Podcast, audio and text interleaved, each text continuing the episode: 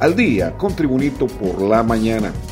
A continuación, la actualidad informativa nacional e internacional este viernes 5 de agosto de 2022. El congelamiento del precio del diésel llegó a su fin, representó un costo de 85 millones de lempiras para las arcas estatales y se espera que baje la próxima semana, según proyecciones de la Secretaría de Energía. Durante cuatro semanas el precio del diésel estuvo congelado junto con las gasolinas, expresó hoy el director de hidrocarburos de la Secretaría de Energía, Carlos Pozas. En este periodo se hizo un sacrificio financiero de 85 millones de lempiras. Eso representó el congelamiento y durante este tiempo disminuyó el precio de la gasolina regular, añadió. Pero el diésel sí fue subsidiado en las cuatro semanas. Según proyecciones internacionales, los costos de los combustibles volverán a incrementarse pero creo que en esta semana y los análisis que estamos haciendo se va a proyectar una nueva rebaja, adelantó el titular de hidrocarburos de la Secretaría de Energía, Carlos Posas. Más noticias con Tribunito por la mañana.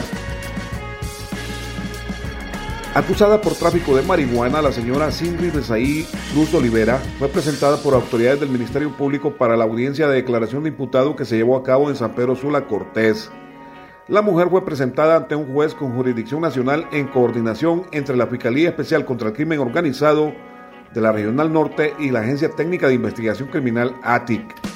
Los fiscales solicitaron en audiencia la medida de la detención judicial, luego que un equipo de agentes de apoyo estratégico Operaciones Especiales y Comunicaciones de la ATIC le dieran la captura el miércoles a la altura de la aldea Telica de Juticalpa Olancho cuando provenía de la ciudad de Tocoa, Colón, de donde es originaria.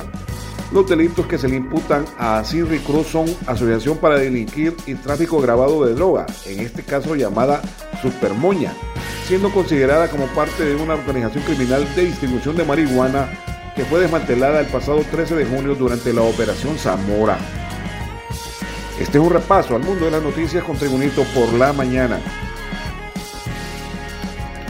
A pesar de la limpia reciente a la Casa Presidencial, el expresidente Manuel Zelaya aseguró que siguen asustando y hasta tiene grabado cuando los fantasmas abren y cierran las puertas de golpe y revuelven todos los papeles de las oficinas.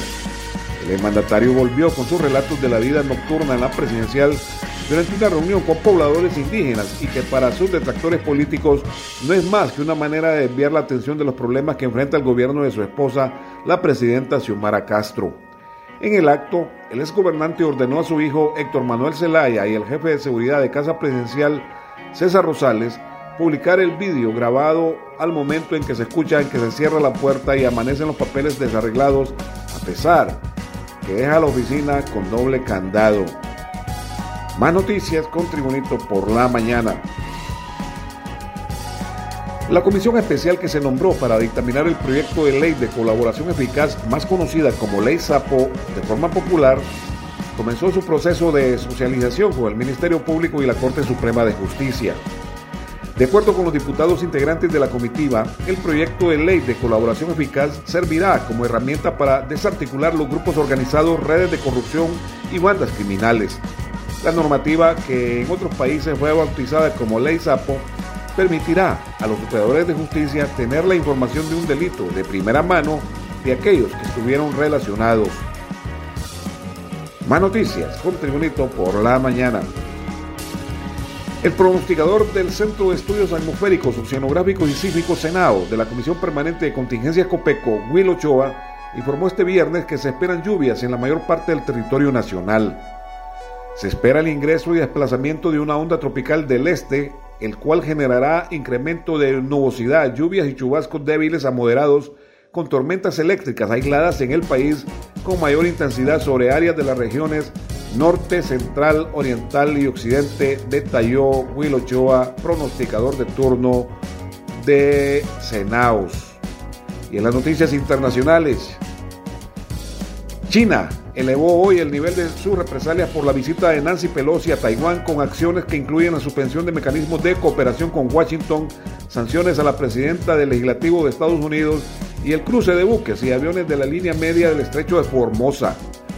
Dos días después del controvertido viaje de la veterana política estadounidense, Pekín anunció ocho medidas entre las que se incluyen la suspensión de la cooperación en materias como la judicial, la de cambio climático, repatriación de inmigrantes ilegales, asistencia judicial penal, lucha contra los delitos transnacionales y las conversaciones sobre la lucha contra el cambio climático.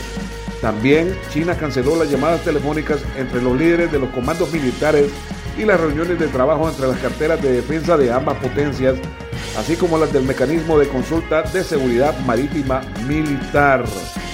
Y en las informaciones deportivas, la máquina, el Club Deportivo Real España de San Pedro Sula clasificó a los octavos de final de la CONCACAF League al derrotar 3-1 al Real Estelí de Nicaragua en un entretenido juego disputado en el Estadio Morazán de San Pedro Sula Cortés.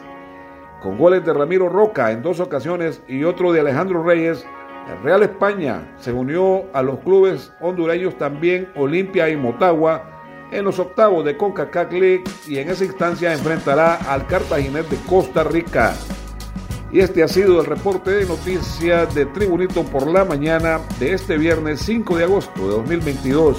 Tribunito por la mañana te da las gracias por estar atento y te invita a su próximo boletín informativo.